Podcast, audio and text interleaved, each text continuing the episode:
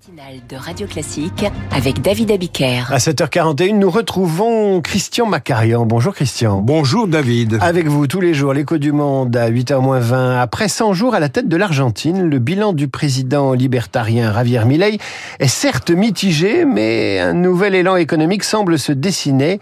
Est-ce que ce sera suffisant pour ouvrir une nouvelle ère? Javier Milei n'a pas perdu de temps. Il a tracé son sillon.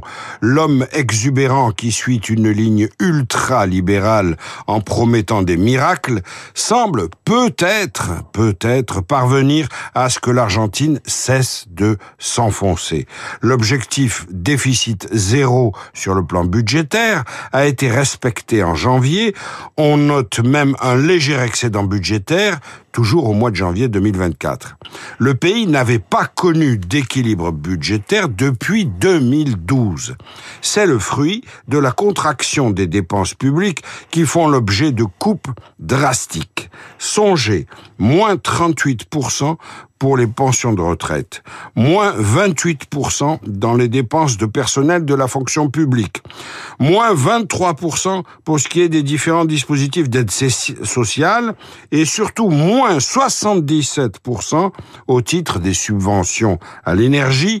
C'est un véritable écarissage. D'autres appelleraient ça un remède de cheval, ce qui affecte inévitablement les couches sociales les plus défavorisées. Et évidemment, inéluctablement, inexorablement. Le pouvoir d'achat s'effondre, tandis que le taux de pauvreté s'envole. Mais là encore, Javier Milei paraît paradoxalement tenir ses promesses. Dans son discours d'investiture, il avait annoncé une récession imminente. L'homme n'a qu'une parole. De fait, le FMI prévoit une chute du PIB de 2,8% en 2024. Il y a une logique économique derrière cette cure générale d'amaigrissement.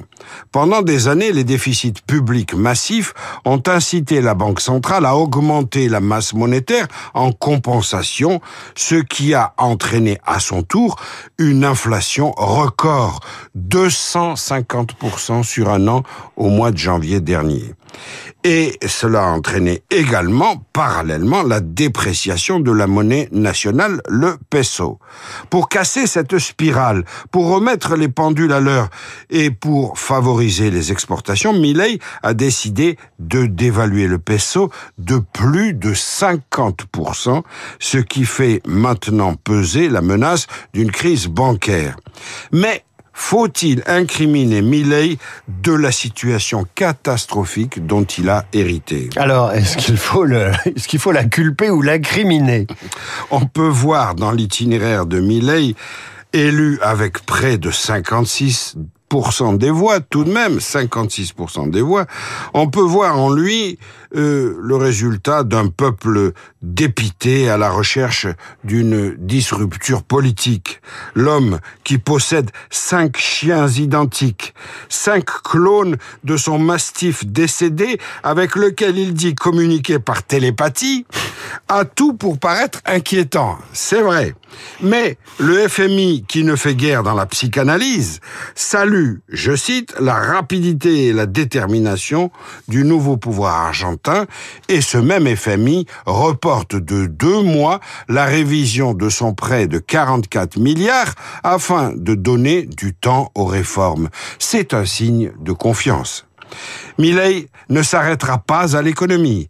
Il s'attaque aussi aux dossiers sociétaux. Il vient d'interdire le langage inclusif en usage dans les forces armées argentines. Le voici en guerre, euh, en guerre ouverte même, contre le marxisme culturel, je le cite, avec la volonté de mettre un point d'arrêt aux dislocations d'une société qui a perdu le Nord. Une bonne partie de l'Argentine se rebelle, les grèves se multiplient, la révolte gronde au Parlement, où Milley est en minorité. Les gouverneurs de province contestent le pouvoir central. On n'a pas fini d'entendre parler de Javier Milei. Ben Rendez-vous pour les six mois d'exercice du pouvoir de Milei. Vous nous direz d'ailleurs s'il a troqué le peso contre le dollar, ce qui était une de ses tentations, voire un de ses engagements de campagne. Merci Christian. À demain, 7h40 pour l'écho du monde. Tout de suite, entrée en guerre. Les présidents de la République française choisissent en général des mots précis pour l'annoncer. C'est le sujet du journal imprévisible de Marc Bourreau, Radio Classique.